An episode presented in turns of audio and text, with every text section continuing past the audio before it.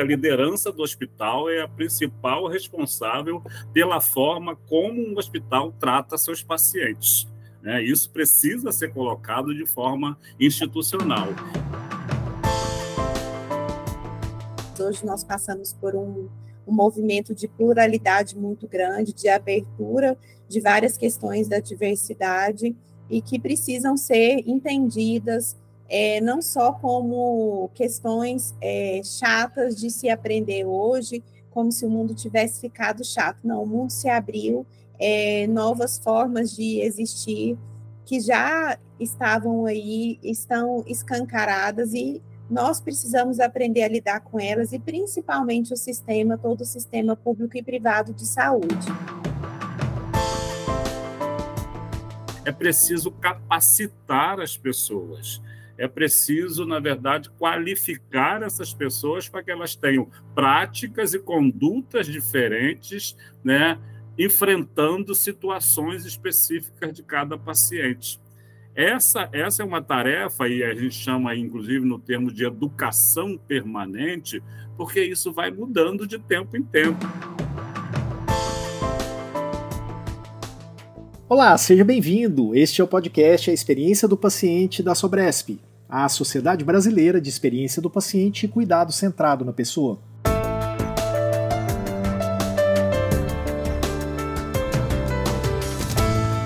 Este é o episódio 6. Hoje você ouve a primeira parte de duas, em que vamos abordar temas ligados a cuidados com a comunidade LGBTQIAPN+. Nosso objetivo com o episódio de hoje é responder à pergunta: como as instituições precisam se preparar para prestar atendimento a esta comunidade. É, e ao abordar esse tema, a Sobresp cumpre o seu propósito de ampliar conhecimento, enriquecer o debate e contribuir para a construção de um sistema de saúde mais inclusivo, mais diverso e que proporcione uma experiência positiva ao paciente, independentemente da sua orientação sexual ou identidade de gênero. E os convidados de hoje, a Carla Ledo, diretora científica da Sobresp, explica como se chegou a estes nomes. Cristina, a Sobresp já abordou o tema equidade, diversidade e inclusão, mas especificamente para este podcast, nós queremos abordar o tema sobre os cuidados à saúde da comunidade LGBTQIA. E para isso nós pensamos em dois aspectos. Um aspecto legal de como as instituições estão preparadas para este cuidado, baseadas nos direitos a essa comunidade, mas também em, em relação aos cuidados de segurança e um cuidado de qualidade. Para isso, nós pensamos em dois nomes, em duas pessoas que são referências hoje no mercado, que é a Cíntia Barcelos, que é advogada e especialista em direito LGBTQIA+. E o Heleno, que é representante aí, né, é, é uma referência quando o assunto é qualidade e segurança, e ele é o superintendente do consórcio brasileiro de acreditação. Então, ambos vão trazer dentro dos seus olhares, dentro das suas práticas diárias, como as instituições de saúde precisam estar preparadas para atender a comunidade nos aspectos legais, de qualidade e segurança, entendendo a importância do cuidado às necessidades e também também com foco no cuidado à pessoa. Este é o nosso grande propósito: trazer o olhar para as instituições de como nós devemos cuidar destes pacientes. Então conheça agora os nossos convidados de hoje.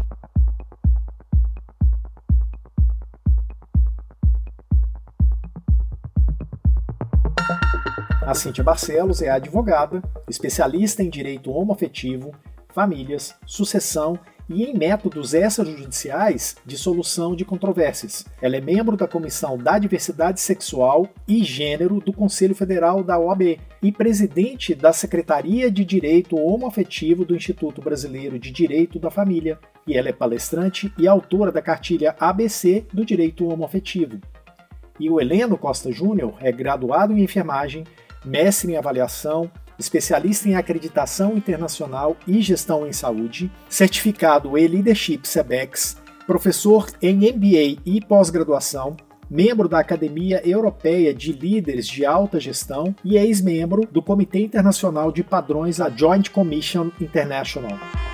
Agora, antes da gente seguir em frente, eu tenho um recado para você que está ouvindo a gente no Spotify.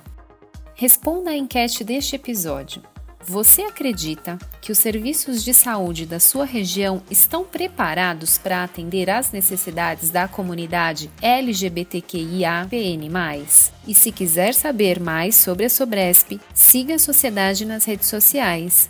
Seja no Facebook, no YouTube, no Instagram ou no LinkedIn, o nosso arroba é sempre o mesmo, Sobresp, e o site não poderia ser diferente, sobresp.com.br só lembrando que o Sobresp é com X, ok?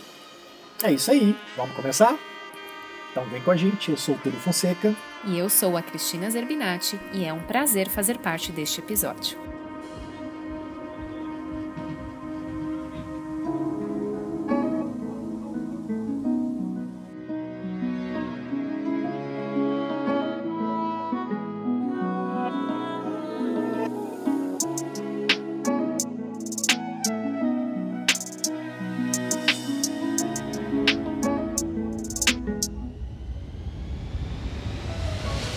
Nesse bloco a gente vai explorar o contexto legal e os direitos da comunidade LGBTQIAPN+, no contexto da saúde. A advogada Cíntia Barcelos vai fornecer uma visão abrangente sobre os aspectos legais e os desafios enfrentados por essa comunidade ao acessar o serviço de saúde, Serão abordadas questões como legislação antidiscriminação, reconhecimento de identidade de gênero e orientação sexual e a importância de garantir o direito à saúde para todas as pessoas, independentemente da sua orientação sexual ou identidade de gênero. E antes de trazermos os convidados, é importante ressaltar a relevância e a importância de explorar este tema. A intenção da Sobresp é abordar de forma inclusiva e sensível os desafios enfrentados pela comunidade no contexto do cuidado em saúde. Ao trazer a Cintia Barcelos e o Heleno Costa Júnior para falar conosco hoje, a gente busca ampliar o conhecimento sobre como as instituições de saúde devem se preparar para prestar atendimentos seguros e inclusivos.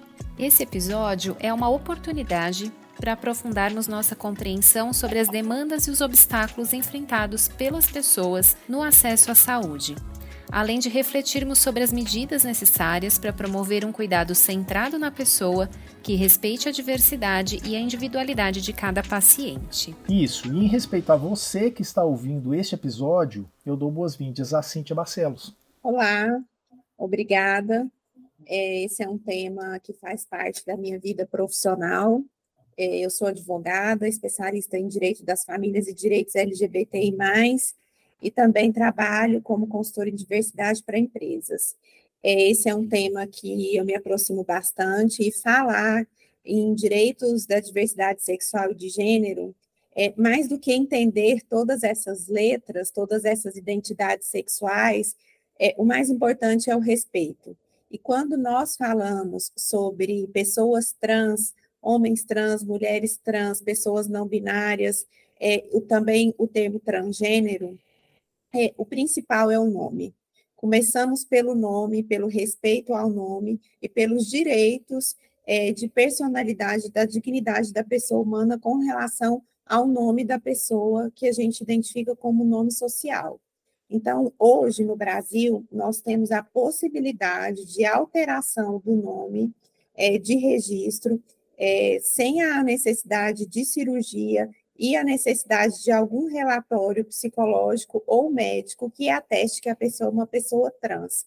E ela pode fazer essa alteração diretamente no cartório. É, essa é uma demanda, né, uma norma do Conselho Nacional de Justiça, mas, é, apesar de termos essa possibilidade em cartório, ela não é plenamente acessível. Existe um custo é, para que as pessoas possam fazer essa alteração. E hoje no Brasil, quem apoia as pessoas em vulnerabilidade socioeconômica nessa questão são as defensorias públicas dos estados. Paralelamente a isso, as questões da alteração do nome e gênero nos cartórios, modificando assim o registro civil, nós temos o nome social, que é o nome com que a pessoa se identifica. Então, o grande, o grande dilema é, às vezes, das pessoas leigas que não estão é, acostumadas a lidar com essa diversidade sexual e de gênero, é entender que por elas não terem alterado o seu registro civil, elas não têm direito ao uso do nome social.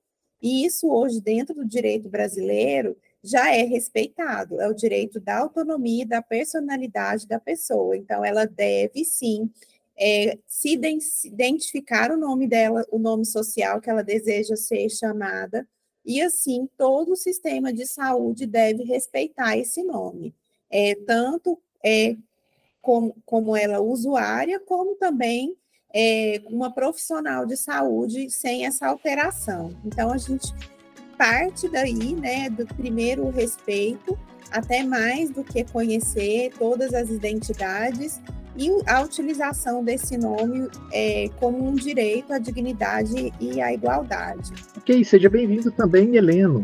Olá, prazer estar aqui tratando desse tema com vocês, para esse público né, hoje considerado né, dentro dessas denominações, e acho que isso, primeiro, até aqui acompanhando a fala da doutora Cíntia, é, tem a ver muito mais com uma questão do indivíduo, da pessoa. E no ambiente da saúde, isso ganha ainda mais um, uma transversalidade do ponto de vista é, desse respeito à condição. Até porque o serviço de saúde não é um serviço de procura espontânea.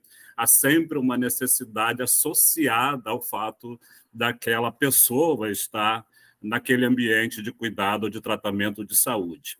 E até a denominação do termo paciente, hoje em dia se discute muito, né, porque há essa linha hoje é, de colocação do cuidado centrado na pessoa que está numa condição de paciente. Acho que isso é a grande questão que precisa ser colocada. E outra, porque aquele é, indivíduo, por ser né, alguma dessas denominações, não tem, por exemplo, fisiologicamente, fisicamente, uma composição diferente de qualquer outro indivíduo. Né? E o tratamento a qual ele vai ser submetido, um diagnóstico, uma cirurgia, um exame específico, também não importa nessa direção. O que é essencial, e que inclusive eu quero chamar a atenção, é que é, todo ano, dia 17 de setembro, é considerado o Dia Mundial da Segurança do Paciente pela Organização Mundial da Saúde. Então, todos os países membros da OMS devem desenvolver campanhas voltadas é, nesse dia especial e essa campanha deve se prolongar é, pelo menos no ano seguinte. E para vocês terem uma ideia, esse ano o tema é engajar pacientes para a segurança do paciente. E o slogan da campanha é justamente ouvir a voz do paciente, fazer ouvir a voz do paciente. Né? E esse paciente, ressalto, é um indivíduo que traz necessidades únicas.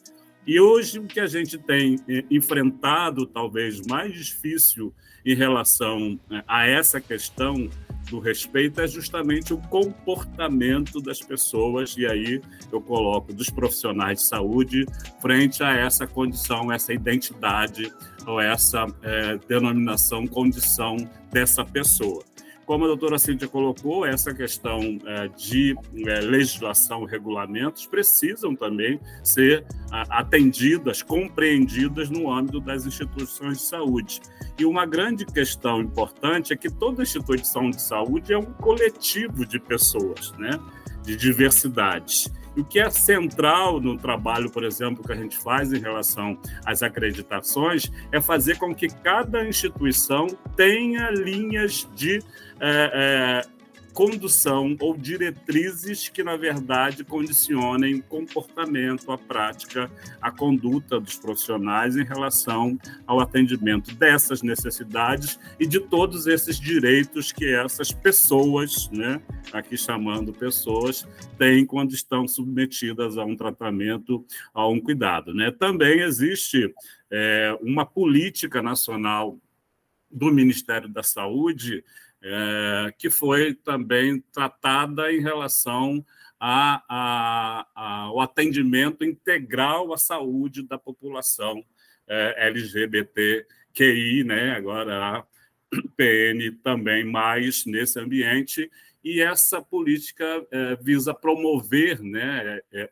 o universo dessa saúde integral bem como também contribuir para essas desigualdades e dentro desse universo, é, não só do SUS, que é mais importante, mas também de qualquer instituição de saúde no Brasil.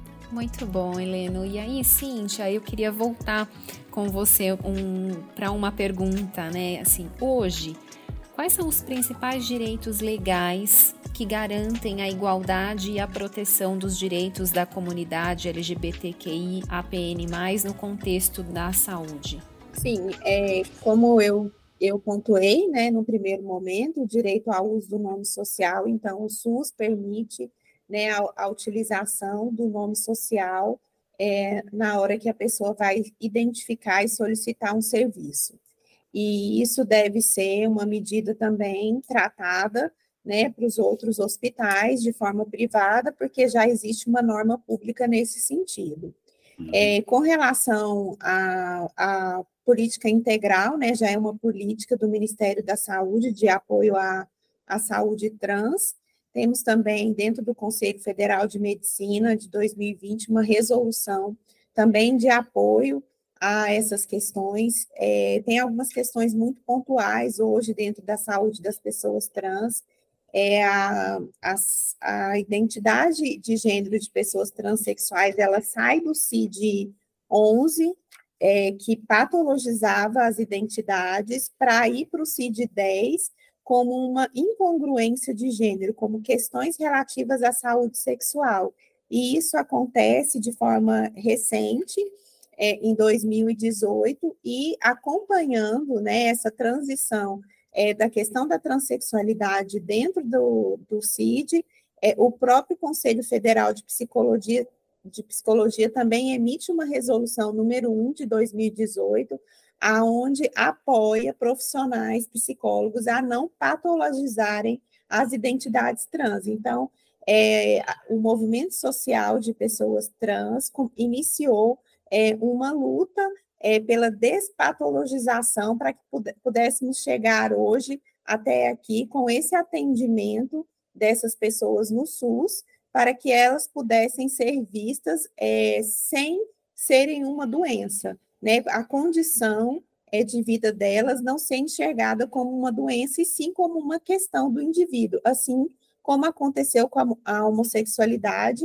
em 1990, quando a OMS retira a homossexualidade também do rol de doenças. Então, é, é a homossexualidade acontece, essa retirada em 1990, e em 2018 acontece agora como a transexualidade. Então, não falamos mais nem homossexualismo, que se remete à doença, nem transexualismo, que também remete a uma condição de doença. Hoje é homossexualidade e transexualidade. E é importante quando eu trago essas duas questões da homossexualidade e da transexualidade, porque nós precisamos, quando falamos de saúde trans e de pessoas trans, é separar o que é orientação sexual e o que é identidade de gênero. Então, a orientação sexual ela é uma condição humana é, onde pessoas podem ser heterossexuais, homossexuais, bissexuais, Hoje já falamos em pessoas pansexuais, assexuais e assim por diante. Então, essa é, é a forma que as pessoas se relacionam afetivamente ou sexualmente com o indivíduo. Elas costumam estar alojadas ali quando a gente fala né, de, da, das questões assim visuais, a gente trabalha com biscoito do gênero, com bonecos do gênero, e ela está alojada ali no coração, né? Então, a orientação sexual é com quem eu me relaciono afetiva ou sexualmente. A identidade de gênero, é sempre nesse, nessas ilustrações, está no cérebro da gente, é como eu me vejo, né? A que gênero eu me identifico. Né? Então, eu sou uma pessoa, é, eu sou uma pessoa cisgênera, Cíntia, é, heterossexual, então, a minha, a minha identidade de gênero, ela é cisgênera porque ela coincide é, com o meu órgão genital. E é, eu me relaciono com pessoas heterossexuais. Então, uma pessoa transexual, a identidade de gênero dela, como ela se vê é, aqui na cabeça dela, no interior dela, é diferente do sexo que foi lhe atribuído ao nascimento. Então, ela é transgênero. Então, cisgênero é, é identidade e órgão genital conforme, e transgênero é, é uma identidade de gênero é, disforme, desconforme com o sexo atribuído ao nascimento. Então, por isso que nós temos que separar essas questões, que são questões que elas caminham juntas, porque todos somos pessoas, é, e nos relacionamos ou não é, com outras, né? Que aí entra a categoria de pessoas assexuais, que elas podem se relacionar afetivamente com uma pessoa e não sexualmente. Então, são várias é, é, é, são é, várias formas da pessoa exercer a sexualidade dela, né, que relativas à orientação sexual e à identidade de gênero é como eu me vejo, a que gênero eu me identifico. E aí, a partir de todas essas é, identificações que foram construídas, né, é, a sigla LGBTQIAPN+. Então, hoje a gente fala, quando a gente fala de orientação sexual, as letrinhas que se referem à orientação sexual é o L, o G, o B, o A de assexuais e o P de pansexuais. É, o T, o Q de queer e o I de intersexual se refere às questões de identidade de gênero. Lembrando que o I se refere às pessoas intersexuais, que são pessoas que têm características sexuais não conformes com o binarismo, não, não nasceram é, biologicamente identificadas como homem ou mulher. E aí ela existe essa luta das pessoas intersexuais. Nós falamos que a luta por direito das pessoas transexuais é o direito é, é o direito de existir e de ser e a, e a de mudar e a luta das pessoas intersexuais é o direito de não mudar, porque as pessoas quando não existe é isso é, a, as pessoas da área médica podem falar melhor que eu, quando não existe um risco à saúde da pessoa, o ideal é que se mantenha a, é, a, os, as características sexuais dos dois gêneros, para que a pessoa possa, sim, se identificar, crescer e se identificar. E isso nós já temos dentro do Conselho Nacional de Justiça a possibilidade de registro de uma pessoa é, ou uma criança que nasce intersexual com sexo ignorado. Então, temos avançado bastante na evolução dos direitos relativos à personalidade, ao nome, dentro do Supremo Tribunal Federal, porque nós hoje não temos nenhuma lei que ampare esses direitos, mas temos decisões que são chamadas de vinculante, que significa que vincula toda a sociedade, todos os órgãos e instituições públicos ou privados devem respeitar. E, e temos, assim, é, todos esses direitos é, que, que devem ser respeitados e, consequentemente, eles refletem no sistema de saúde. Muito bom, Cíntia, muito obrigada. E aí, Helena, para a gente continuar, né? Acho que talvez na mesma, no mesmo caminho aqui que a Cíntia nos conduziu, é, com esses avanços né, legais e os sociais no reconhecimento dos direitos né, do LGBTQI APN+, como que esses avanços têm impactado hoje né, nos cuidados de saúde e a experiência do paciente? Bom, acho que ainda temos aí um, um longo caminho a percorrer, né? A, a doutora Cintia está colocando, inclusive, essa questão de todas essas definições, né? Todos esses conceitos, mas muito mais do que isso, todo esse entendimento dessas relações que se travam dentro de um ambiente de saúde. Diferentemente do que foi bem colocado no que, né, no que se refere à afetividade, às formas de relações sexuais, isso não vai acontecer no ambiente é, de saúde. A lógica tem a ver justamente com esse respeito a essa condição desses pacientes ou dessas pessoas no âmbito do cuidado da saúde. Há, de fato, uma necessidade, e esse é um, é um trabalho que a gente vem é, evoluindo do ponto de vista até de padrões, requisitos dentro dos programas de acreditações relacionados com essa conscientização é, desses direitos. Né? Um dos padrões, se me permitem lendo aqui, a liderança do hospital é a principal responsável pela forma como um hospital trata seus pacientes. Né? Isso precisa ser colocado de forma institucional, dizendo ainda que uma das necessidades humanas mais importantes é o desejo de respeito e de dignidade. Né? E mais uma vez citando que, além da condição de pessoa e de suas necessidades, ele tem uma doença ou uma condição de saúde né, é, é, é, inadequada ou, ou uh, inesperada. Isso é, é, a condição central, que muitas das vezes essa doença ou essa condição vem justamente por outros fatores sociais, familiares daquela pessoa que agravam, inclusive, a condição de saúde. Né? Ele é, na verdade, uma pessoa é, que mora sozinha, solitária, isolada, sem acesso à condição de serviços, e imagina você entrar num ambiente de cuidado e não ter esse direito né, à, à dignidade, né? É, e, por exemplo, muito importante, a gente percebe ainda é, muitas inconsistências em relação à privacidade das pessoas. Porque o fato de você reconhecê-la dentro de um determinado é, gênero, por exemplo, implica, por exemplo, que você é, coloque para atender aquele, aquela pessoa é, profissionais do sexo masculino ou do sexo feminino até se essa pessoa tem, na verdade, constrangimentos associados. Mas muitas das vezes os profissionais não perguntam isso às pessoas, né?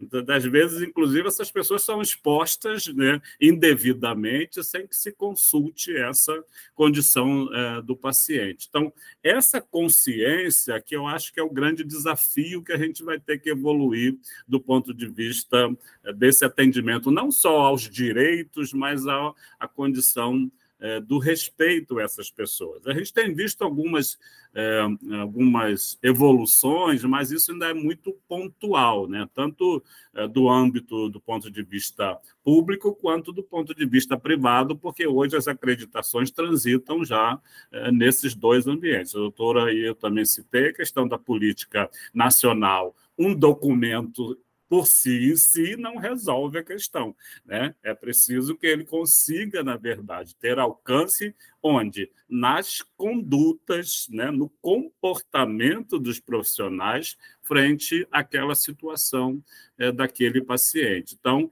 essas campanhas também são importantes, que hoje vão se colocando até é, da, a, da condição dessa pessoa ser chamada pelo nome que prefere, e agora, mais ainda, como também foi colocado, a legislação garantindo o direito ao uso do nome social, que vai, inclusive, nessas pulseirinhas né, ali de identificação oficial, é, do, dos pacientes, mas muitas das vezes isso implica muito, é, numa decisão em relação a uma condição do gênero dessa pessoa, por exemplo, se essa pessoa fosse atendida em alguma especialidade que envolva a relação de intimidade é, desses indivíduos. Então, isso precisa ser ainda é, muito mais colocado como uma consciência de conduta e de comportamento dos profissionais e das instituições, primeiro, né?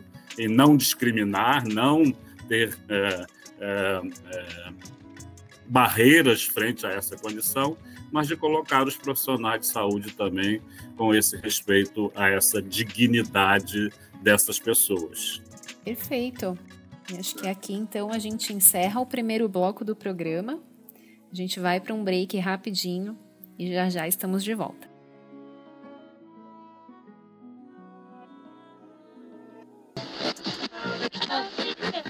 Vem aí o Congresso Brasileiro da Sobresp, que vai ser realizado em 16 e 17 de novembro de 2023.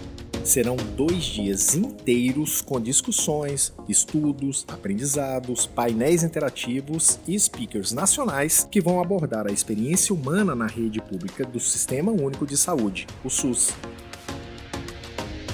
Prepare-se para construir e disseminar a experiência do paciente nos dias 16 e 17 de novembro. O primeiro Congresso Brasileiro da Sobresp vai acontecer no Hospital Sírio-Libanês, em São Paulo, Fique de olho em nossos canais de comunicação para saber como se inscrever no evento.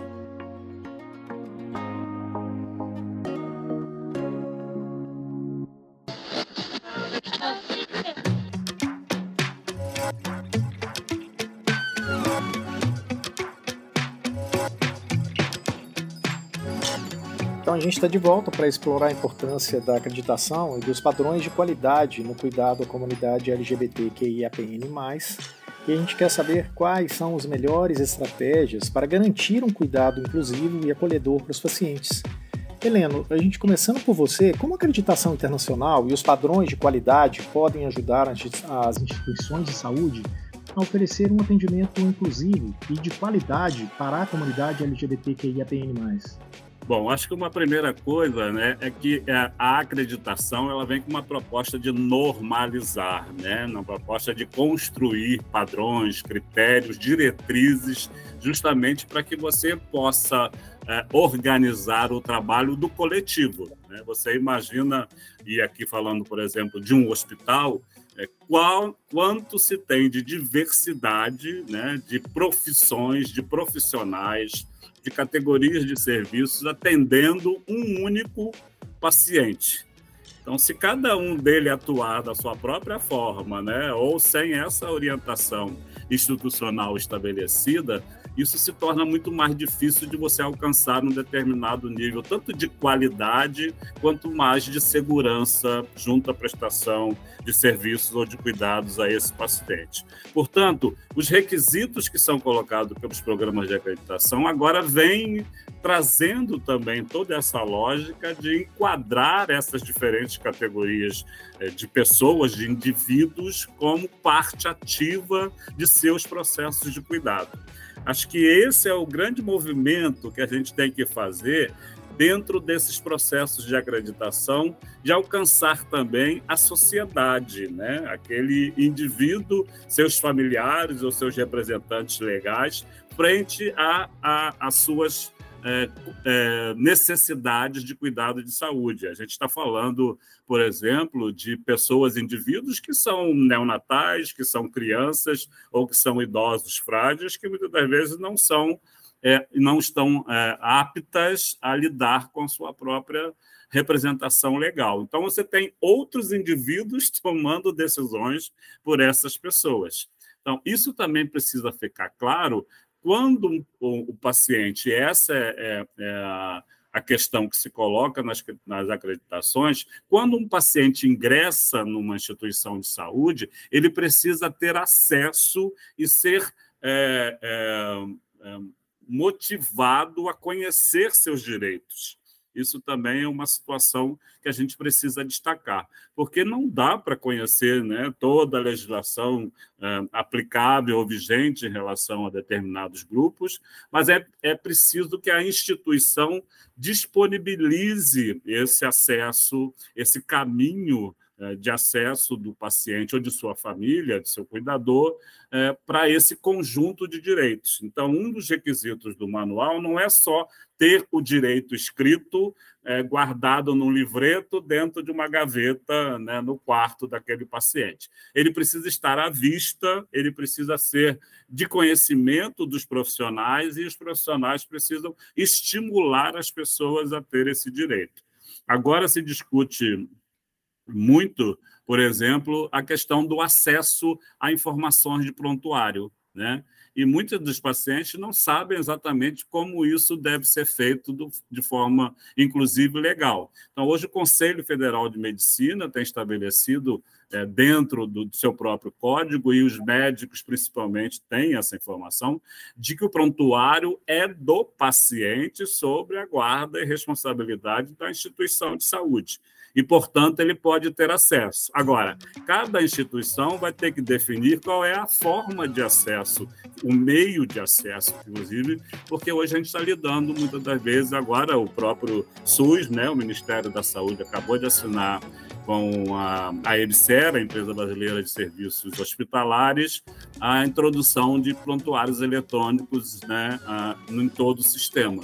Então, como acessar isso? Né? Qual é o conjunto de informações que interessa, que importa para o paciente, inclusive da sua própria identificação porque a gente está tratando desse grupo que nós estamos discutindo aqui para entender, por exemplo, se ele está ali reconhecido e identificado com seu nome social, quando for essa opção. E até a, a denominação que vai aparecer, e a doutora Cíntia bem esclareceu as diferenças em relação ao sexo, porque hoje, muitas das vezes, nos prontuários de hospitais que a gente avalia como parte da acreditação, só tem lá masculino e feminino, não tem outras opções. Né? Então, isso já é um constrangimento que se faz com o paciente eh, já na entrada, aí muitas das vezes uma desconsideração com essas outras questões que foram bem colocadas. Então, precisamos evoluir bem ainda nesse, nessa direção. É, e no primeiro bloco, nós comentamos, né, Heleno, sobre a segurança é, e a qualidade ali relacionada aos pacientes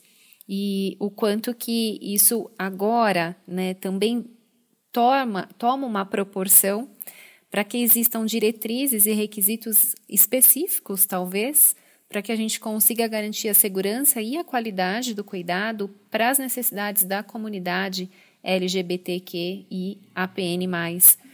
E acredito eu que desafios e oportunidades né, de implantação das políticas e das práticas de acreditação temos e ainda teremos, né, por um tempo.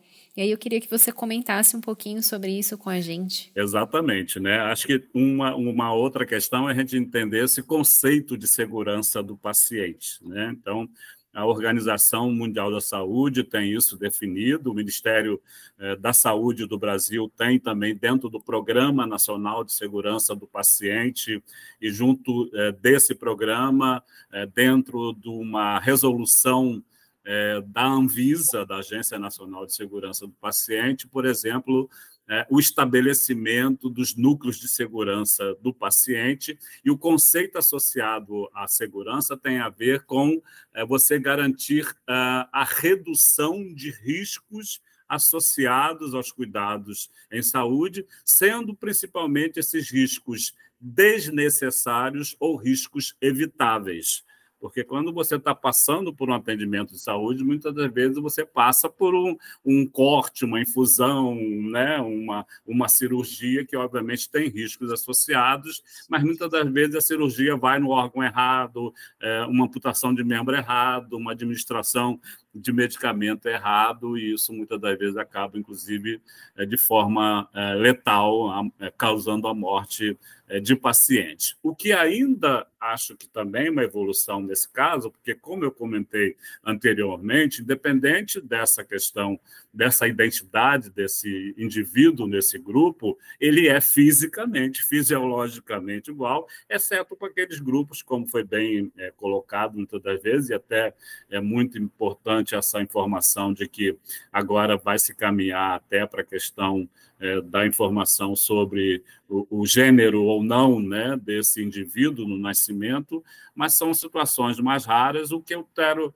é, colocar é que ainda não se está, é, por exemplo, relacionado em termos de riscos, né, essa questão de atitudes indevidas ou comportamentos indevidos é, frente a esses é, é, pacientes desse grupo. Então, acho que isso também é uma evolução importante. Eu até acompanhei um grupo que participa de discussões também para o Ministério e para a Organização Mundial da Saúde, do entendimento de como essa questão da segurança desses grupos específicos poderia ser também colocada conceitualmente, até para que a gente avançasse, inclusive, na ampliação desse conceito de segurança do paciente como um todo. Acompanhando o Heleno nas suas considerações, é, duas coisas me chamam muita atenção, né? Quando você fala, Heleno, sobre a conscientização e a consciência, né, dos profissionais da saúde. Então, é, nós temos hoje uma política é, que institui né, o processo transexualizador dentro do Sistema Único de Saúde, o SUS, e aí, dentro desse processo transexualizador, existem várias demandas para que essa segurança desse paciente aconteça é, de uma forma pontual. Então, é, quando é, o processo transexualizador, ele primordialmente, nós falamos até de, juridicamente, é, porque é importante eu pontuar essa questão é, jurídica, porque antes é, do, do Supremo Tribunal Federal é, reconhecer através de uma ação constitucional a possibilidade de alteração de nome, gênero e cartório, as pessoas trans tinham que é, socorrer-se da justiça né, através de uma ação de alteração de nome, a gente, nós falamos ainda alteração de nome e sexo, é, nós hoje falamos alteração de nome e gênero, então era um processo judicial longo, é, muito que causava um estressor muito grande nessas pessoas, porque elas tinham que ser remetidas às perícias psicológicas e médicas, e aí elas é, tinham é, muito medo de serem examinadas de forma médica para que se constatasse uma transexualidade. É, raramente acontecia casos assim, é, o, o, o, regular era que nessa consulta médica ela era entrevistada por um médico que não fazia nenhum exame físico nela, e depois ela falava com, uma, com, com um profissional da área de psicologia para que pudesse ser atestada ali que era uma pessoa transexual, quando hoje, com as evoluções, é, a minha autonomia da vontade já diz sobre mim. Se eu falo que eu sou uma pessoa transgênero, eu não preciso de é, nenhum atestado, de nenhum relatório médico. Então, evoluímos bastante é, nessa, nessa situação. Então, eu participei de vários processos aonde é, a pessoa tinha que ser exatamente ou uma mulher trans ou um homem trans cirurgiado, é, passado pelo, por uma cirurgia que, que é denominada de transgenitalização, para que ela pudesse alterar seu nome e gênero. Quando o julgador não entendia que essa condição estava, o nome e o gênero estava adequado, ele permitia a alteração do nome e mantinha o sexo masculino quando a, a identidade de gênero era feminina, causando ali inúmeros prejuízos para essas pessoas, inclusive até hoje, com o registro dessa forma. Então, evoluímos bastante, é, e isso acompanhando também o processo transexualizador. Então, voltando para as questões de saúde, e aqui eu tenho que fazer uma menção à mestre Bianca Lopes Rosa, que é gestora pública aqui em Goiás e, e, trabalha dentro do SUS, tanto a nível nacional quanto a nível em Goiás, que trocou várias informações comigo sobre todas essas questões. Então, dentro desse processo transexualizador, o que as pessoas utilizam? Elas utilizam hormonioterapia, elas utilizam as especialidades de ginecologia, proctologia é, e é, de cirurgia plástica, fazendo mastectomias é, com relação ao gênero que ela se identifica. E aí as dificuldades que se refletem nessa segurança desse paciente, mesmo com os programas é, institu institucionalizados no SUS, são inúmeras. Então, elas, elas passam tanto por processos ambulatoriais, que são psicológicos, e, é, e, e de mudanças de características ali é, é, sexuais ou até de funcionalidade dos seus órgãos genitais, mas passam também por cirurgias. E hoje nós falamos, é, nós deixamos de falar já de cirurgia de transgenitalização para falar de cirurgias de afirmação de gênero. E aí o SUS lida hoje é, com essa dificuldade da, das regulamentações, porque quando uma pessoa acessa o sistema, ela acessa o sistema geral e aí existe é, uma dificuldade nessa é, nesse encaminhamento para os ambulatórios, lembrando que não são todos os estados do Brasil que têm ambulatórios que atendem pessoas trans. E aí são essas inúmeras questões envolvendo de fato a segurança que refletem também no sistema privado. E quando a Helena fala de conscientização, e quando eu falo de respeito primeiro ao nome, essas instituições é, é, envolvendo as acreditações precisam conscientizar os seus primeiros seus profissionais de saúde com capacitação sobre tudo isso que nós estamos apontando aqui, para que essas pessoas tenham a segurança devida. Porque mesmo que o, o Heleno também pontuou que são questões fisiológicas comuns a todas as pessoas, é, com, é, com o diferencial de serem pessoas transgêneras. Então, o médico ele é habilitado para tratar qualquer pessoa, mas ele não está, infelizmente, habilitado hoje, a grande maioria, a tratar essa pessoa com devido respeito, fornecendo para ela a segurança necessária. Então, são todos esses vieses que eu, eu, eu enquanto profissional e consultor em diversidade para empresas, entendo e faço aqui essa problematização para que é, os hospitais, tanto públicos quanto privados, se especializem. Existe um esforço hoje, existe um esforço para que isso aconteça. O SUS trabalha de forma fantástica, porque se não fosse ele, não existiria é, nem essa possibilidade de estarmos conversando aqui hoje com todos os avanços. E aí vem as falhas é, e da onde é a minha escuta, porque como eu trabalho diretamente com inclusão, de pessoas LGBTQIAPN+, em projetos sociais de empregabilidade, eu tenho essa escuta dessa dificuldade de acesso ao programa, de pessoas que saem lá do Acre e vêm para Goiânia, que estão aqui há dois anos e até agora não conseguiram né, se adequar ao, ao processo transexualizador, e isso é, e, e, qual que é o problema maior disso tudo? O problema maior é que quando as pessoas não conseguem o acesso à saúde, elas passam é, é, a utilizar medicamentos sem prescrição médica, fazerem a hormonioterapia e até fazerem, às vezes, cirurgias de, de forma não segura, porque é uma necessidade tão grande dessa afirmação de gênero intrínseca à pessoa que ela acaba é, utilizando-se do mercado, às vezes negro, para adquirir hormônios, para fazer algumas cirurgias, utilizam silicones industriais para fazerem a, essa hormonização corporal. Então, a problemática é gigante em, em torno desse tema e necessária ser, ser dita também. A gente finaliza o segundo bloco. Não sai daí, a gente já volta.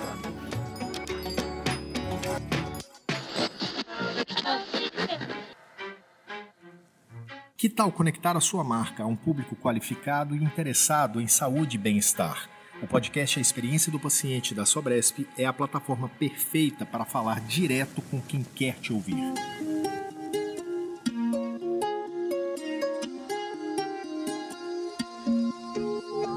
Enquanto, por um lado, a sua marca vai ajudar a fortalecer este canal que trata de experiência do paciente, por outro, ela vai fazer parte de conversas inspiradoras, debates aprofundados e vai ajudar a disseminar informações de qualidade. Quer apoiar o podcast A Experiência do Paciente? Fale conosco agora mesmo pelo e-mail contato@sobresp.com.br.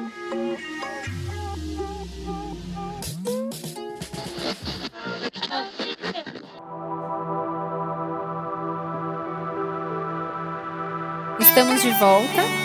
Agora a gente vai falar sobre os desafios enfrentados pelas instituições de saúde na prestação de atendimento à comunidade LGBTQIAPN+, e as oportunidades de melhoria nesse sentido. E eu começo com você, Cíntia. Quais são as competências e as habilidades necessárias para fornecer um atendimento sensível e culturalmente competente para esses pacientes?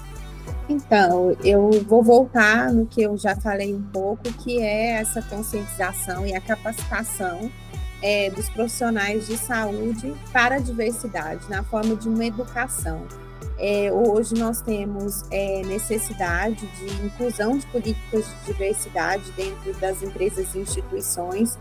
Então, a, par a partir da implementação dessas políticas, criarem ações direcionadas é, a esses profissionais para que eles possam é, desconstruir e demitir preconceitos. Eu tenho uma cartilha que chama Demitindo Preconceitos, que traz conceitos é, para as empresas se adequarem e entender todo esse sistema de direitos e siglas que nós estamos falando, e a partir é, dessa desconstrução é, de muitos vieses que carregamos, de crenças, de questões religiosas que impactam também é, no cuidado do paciente, da saúde, para que as pessoas possam estar ali prontas a receber de repente uma mulher lésbica é, dentro de um consultório de ginecologia que não vai fazer o mesmo exame que uma mulher é, heterossexual, entender todas essas especificidades necessárias a todas as pessoas LGBTQIAPN+.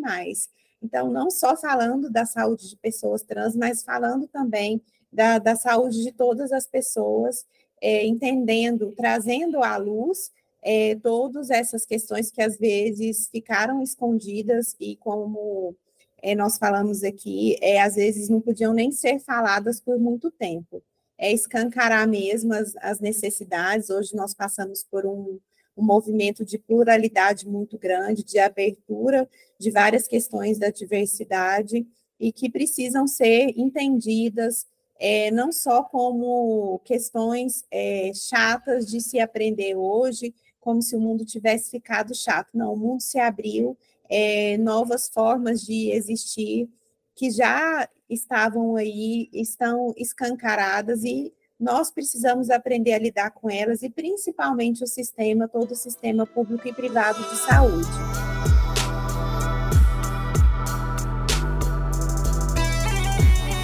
Bom, acho que é, os desafios são gigantes, né? A gente aí está atravessando ainda um grande oceano para, de fato, chegar a um porto seguro é, nesse processo. Eu acho que um caminho importante que vem se discutindo agora bem mais aqui no Brasil é esse caminho da experiência do paciente. É, cada vez mais a gente tem visto, tanto no público quanto no privado, um pouco mais de preocupação, mas fundamentalmente de iniciativas voltadas a, a melhorar essa condição de experiência do paciente. E o conceito de experiência do paciente envolve todo esse conjunto de interações que aquele indivíduo tem na jornada de cuidado ou de tratamento dentro daquela instituição de saúde, e mesmo assim que ele vai levar é, é, tendo terminado aquele cuidado pontual, mas para a sua vida dali para frente. E, obviamente, que uma preocupação em relação a isso é que a instituição de saúde ela precisa a, a desenvolver, né, estabelecer estratégias, diretrizes como eu citei anteriormente, do ponto de vista institucional. Isso não pode ficar na mão de cada profissional no determinado momento. E para isso, eu reitero aqui o que a, que a doutora Cíntia colocou: é preciso capacitar as pessoas. É preciso, na verdade, qualificar essas pessoas para que elas tenham práticas e condutas diferentes, né, enfrentando situações específicas de cada paciente. Essa, essa é uma tarefa, e a gente chama, inclusive, no termo de educação permanente, porque isso vai mudando de tempo em tempo. A gente vai vendo a própria é, denominações que vão aparecendo né, na, sigla, na sigla, que vai se ampliando cada vez mais, e hoje ouviu, a gente ouviu aqui é, explicações muito claras sobre essas definições. E os profissionais de saúde precisam estar não somente atentos a isso, mas, de fato, conhecendo isso e se capacitando para lidar é, com essas situações. Isso envolve, além é, dessa questão, é, a necessidade de que a instituição tenha, inclusive, estruturas apropriadas para lidar, muitas das vezes, com ah, determinadas etapas do processo é, de cuidado daquele né, paciente ou daquela pessoa, melhor dizendo, em função das necessidades que ela apresenta ou da condição que ela, inclusive, é, é, desenvolve ao longo desse processo é, de atendimento. E, portanto, tem que também se avaliar até que ponto os pacientes estão, de fato, recebendo esses cuidados de formas que respeitem e respondam as preferências, necessidades e valores de cada um uh, desses indivíduos. Isso é um trabalho que é tanto institucional, mas também quanto é, é individual de cada profissional no reconhecimento e no atendimento dessa prática, né? É, colocando mais uma vez nossa profissão é, dentro da saúde tem um diferencial. Eu sempre disse desde o início, quando eu entrei para a minha faculdade, eu entendi que aquilo não era só uma opção. Isso envolve também uma vocação, porque eu estou lidando né, também com outro ser humano que muitas das vezes tem é, é, questões muito é, peculiares, particulares e que a gente às vezes não sabe no dia a dia é, é, a lidar com isso. Então, é preciso de fato haver uma educação permanente dos profissionais em relação a todo esse processo de atendimento a esse público também específico aqui foco da nossa conversa. Só para complementar a, a brilhante fala do doutor Heleno, é, pontuar também o que ele disse, né, sobre é, a validação das pessoas, sobre é, o sistema que está sendo desenvolvido para elas. O mais importante, o maior aprendizado é ouvir esses lugares de fala, é, é, aplicar medidas de diversidade e inclusão, de capacitações, de educação em prol da diversidade, mas também ouvir as próprias pessoas que estão passando por, é, por, por esses hospitais, para que elas possam dar essa contribuição efetiva, que eu, como mulher cisgênera, não posso falar. Eu, eu falo de uma proximidade de uma pessoa que atua com direitos, é, que está muito próxima, que tem uma escuta ativa e afetiva com essas pessoas, mas só elas podem dizer como, como será, como está sendo esse tratamento, como, como ele pode melhorar e como ela mesma quer ser atendida, ouvir mais é, todas as pessoas dentro desse sistema de saúde. Ah, isso que, que você está falando, Cintia, eu acho muito interessante, porque uh, a gente está falando de voz, né? E voz, lugar de fala, uma série de coisas nesse sentido. São coisas complicadas, complexas. E aí, quando a gente uh, quando a gente começa a falar sobre isso, eu queria colocar um outro ponto, que é a questão de imprensa. Né? A, gente, a gente pode entender a imprensa como uh, um amplificador de voz. Como é que a gente deve lidar? Quando eu falo a gente, eu estou falando hospitais, eu estou falando gestores, eu estou falando grandes centros de atendimento, grandes clínicas de atendimento, coisas nesse sentido. Como é que a gente pode lidar com isso, eh, incluindo a imprensa nesse sentido? Porque ah, é possível enxergar que eles também, enquanto profissionais de comunicação, eles também têm dificuldades disso. São temas novos, são temas com com muita capacidade de a gente trabalhar e de a gente discutir, debater sobre isso, mas que leva dificuldade para todo mundo. Como é que vocês enxergam isso? Tem alguma coisa que vocês possam compartilhar com a gente a respeito disso? É, a minha experiência com a imprensa né, em situações de pessoas LGBTQIAPN+, é muito positiva.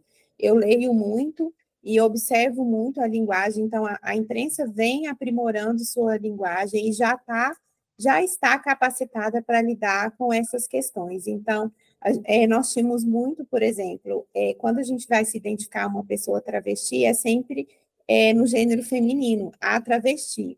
E existia muito essa, essa, esse erro do pronome.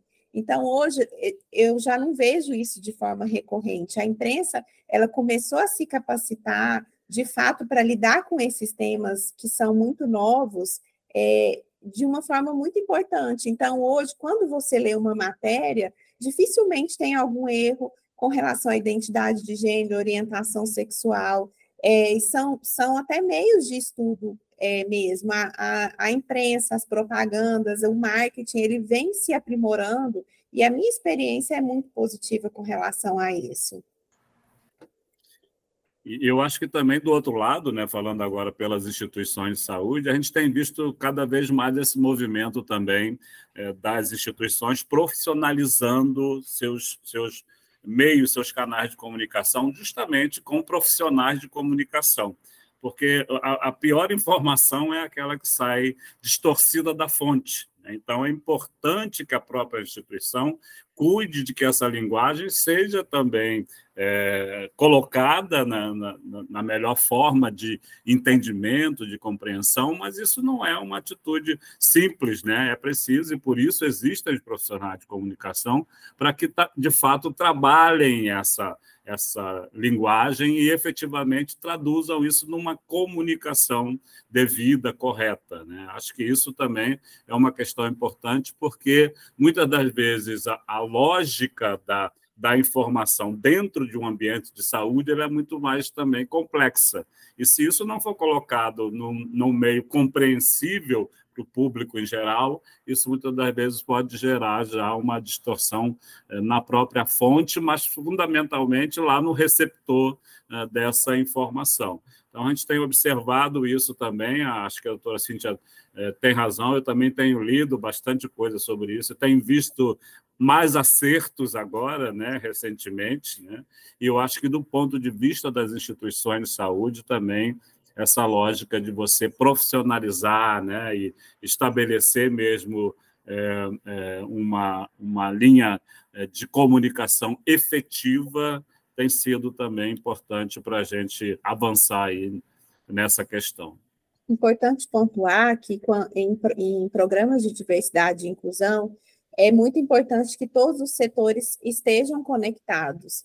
Então, quando se vai capacitar os profissionais de saúde, a liderança é, precisa estar acompanhando, precisa também ser capacitado, setores de comunicação, setor de recursos humanos, os setores dos profissionais diretamente. Então, é uma, é uma, é uma uhum. iniciativa que ela tem que começar de cima, através da liderança, e descendo para todos os setores, para que, quando seus comunicadores enviem a notícia, envie de forma correta e pontual, para que é, os externos né, também façam o seu devido trabalho.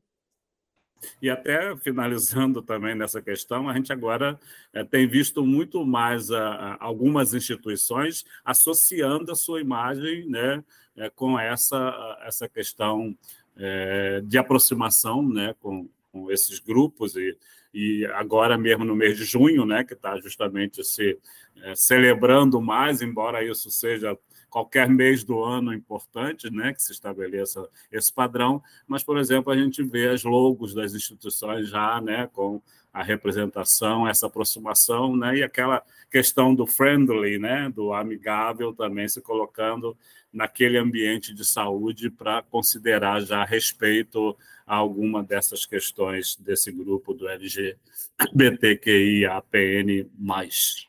É porque, Heleno, é, hoje nós falamos que a diversidade ela é um valor. Ela não é só uma responsabilidade social, mas ela gera valor.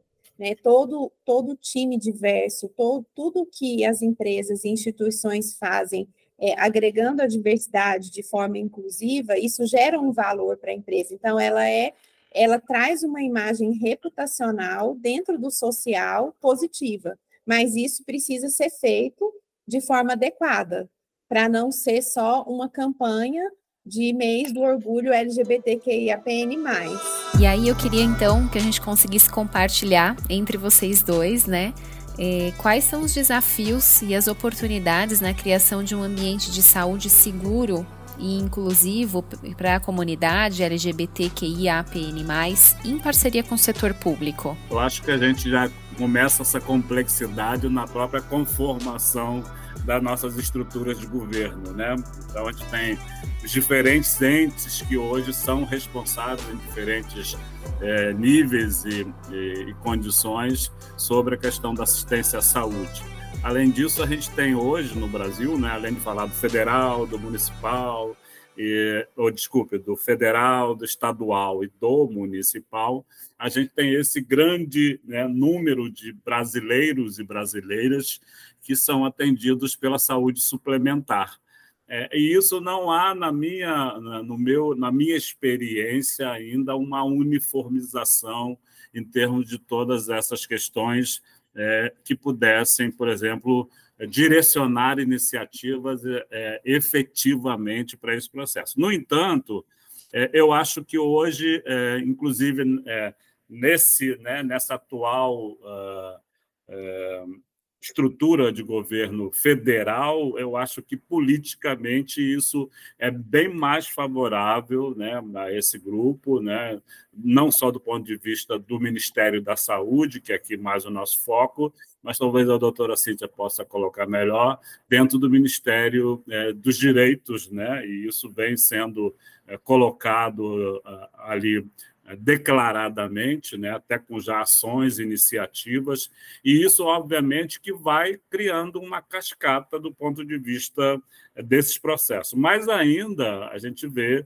que, a nível estadual, alguns governos têm é, politicamente né, outras linhas de raciocínio ideológico, né, fisiológico também, e isso envolve a necessidade de que se criem é, diretrizes ou normativas mais a nível federal para que isso, de fato, também alcance, inclusive, o setor privado, do ponto de vista dessas é, é, diretrizes serem alcançáveis ao público de interesse. Então, esse momento, talvez, é, repetindo, seja politicamente mais favorável a, a um movimento de a alcançar aí da, do governo é, algum avanço nessa questão. Concordo com você, Heleno. É, estamos num momento extremamente favorável para a implementação de novas políticas LGBTQIAPN+. É, tivemos, é, através é, do Ministério de Direitos Humanos também, a reimplantação do Conselho Nacional de Combate à Discriminação, é, que é muito importante, que é onde são desenvolvidas todas as políticas nacionais para que possam atingir os estados. Então, vivemos um momento hoje é, é, mais favorável, e quando o público avança, o setor público avança, o privado também avança em conjunto, que é o que nós é, percebemos ao longo de todos os anos. E principalmente com relação às questões da saúde das mulheres, é, é necessário é, que hajam esses avanços e que hajam políticas de fato que atendam é, efetivamente os direitos dessa população. E eu fico muito feliz é, de ver todos esses movimentos né, acontecendo, e também, é, como eu disse é, em outra ocasião aqui, é, que é, é, muito importante o setor privado apre aprender né, o que o setor público já faz, apesar das falhas, é, pontuadas aqui das dificuldades nos atendimentos, nessa dessa escuta né, ativa da, é, de, é, minha como profissional é, dessas pessoas, mas também desse avanço é, notável do SUS com relação ao processo transexualizador, a implementação dessas políticas. Então, o setor privado tem muito que aprender com o público para que possa é, caminhar para os processos de acreditação de segurança do paciente com mais força e mais assertividade. É isso, gente. A gente falando sobre aprendizado, eu vou pegar uma fala da Cris emprestada e agradecer, porque a gente aprendeu muito hoje. Te agradecer a Cintia, agradecer o Heleno. Obrigado pela atenção, pela disposição, pela disponibilidade, por terem partilhado tanto com a gente hoje. Eu também é, eu me coloco à disposição de vocês. Também aprendi muito com todos, com o Heleno. É muito importante as falas pontuais de vocês é, e Cris. E, assim, é, se quiserem depois dar continuidade, eu posso convidar a Bianca para vir falar também dessa experiência dela, né, como, como mestre de saúde, como atuante especificamente nessa área dentro do SUS, a nível nacional em Goiás. Acho que é um, pode ser um grande diferencial também trazer né, um, um lugar de fala tão pontual como o dela. Isso aí. Também agradeço muito e, e a gente estava até aqui comentando, né? Acho que esse podcast pode puxar outros podcasts também, Pode. porque tivemos né, subtemas, intertemas aí que são é. absolutamente fantásticos da gente continuar nessa discussão. Muito obrigado aí. Obrigada, gente. Muito obrigada, Cíntia e Helena.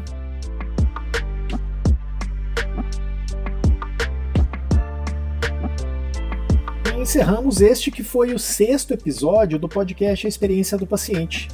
Hoje a gente procurou responder a pergunta: como as instituições precisam se preparar para prestar atendimentos à comunidade LGBTQIAPN+. E os nossos convidados foram a Cíntia Barcelos, que é advogada, especialista em direito homoafetivo, famílias, sucessão e em métodos extrajudiciais de solução de controvérsias, e o Heleno Costa Júnior, que é enfermeiro de formação, mestre em avaliação, especialista em acreditação internacional e gestão em saúde. E já foi membro do Comitê Internacional de Padrões da Joint Commission International. O podcast A Experiência do Paciente é uma produção da Map2B Planejamento Marketing e Negócios para a Sobresp. Curtiu o conteúdo de hoje? Então vai lá, compartilhe com as pessoas que você conhece. Tá ouvindo no Apple Podcasts ou na Amazon? Segue a gente por lá. Tá ouvindo na Deezer? Favorita esse podcast. Tá ouvindo no Spotify? Não deixe de seguir, dar 5 stars e fazer um comentário por lá. E aproveite para responder a enquete deste episódio. Você acredita que os serviços de saúde da sua região estão preparados para atender as necessidades da comunidade LGBTQIA-PN+. E se você está no Google Podcasts, no YouTube ou no Cashbox, favorite a gente por lá. Bom, é isso. Obrigado por hoje e a gente se vê no próximo episódio. Bye bye. Tchau, gente. Até o próximo episódio.